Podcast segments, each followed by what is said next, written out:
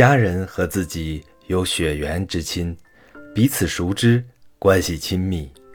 但是家庭成员之间太过随心所欲，也会言语失当，也会使自己在原本和睦的家庭关系中处于尴尬的境地。而且在家里会说话，到外面说话才能更得体。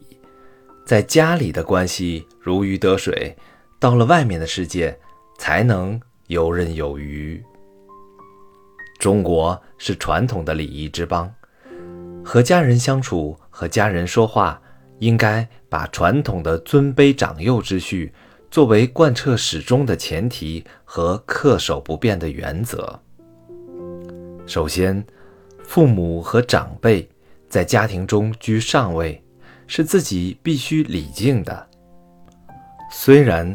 过去讲“天下无不是的父母”这句话，在今天看来未必完全正确。但父母生养我们，尊敬他们、孝顺他们，都是我们后辈的职分所在。和父母说话，应集中表现在一个礼敬上面，而且是发自肺腑，表现在言语之间。必须承认，由于时代的不同。自己和父母之间对于某些问题的观念和看法肯定会有所不同。对此，作为子女，即便明知自己的主张是对的，父母的主张错误，也没有必要与其争辩。最好的办法是巧妙转移话题，或者表面上顺从父母的主张，待适当时机再说服父母。其次，夫妻之间是彼此关系最为亲密的人，必须相互扶持。但是很多时候，我们会常常因为知己朋友而忘记对方，也有可能因为父母或子女而忽视对方。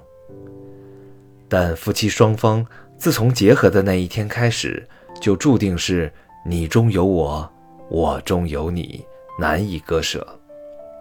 即便从利益的角度考虑，夫妻之间也应该是利益共同，进退相随。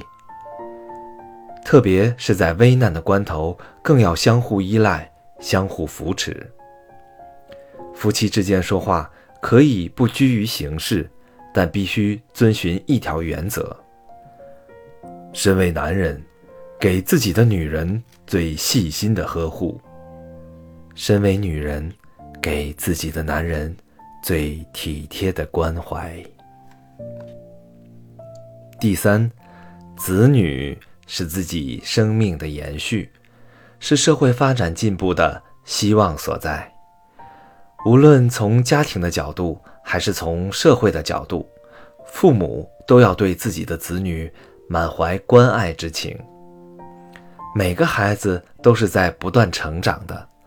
不同时期的孩子具有不同的性格特点，父母教育孩子，除了遵照孩子的特点之外，晓之以理，动之以情，是可以贯彻始终的良好方法。即使孩子不断犯错，屡教不改，父母也要有足够的耐心和包容心，做到不抛弃，不放弃。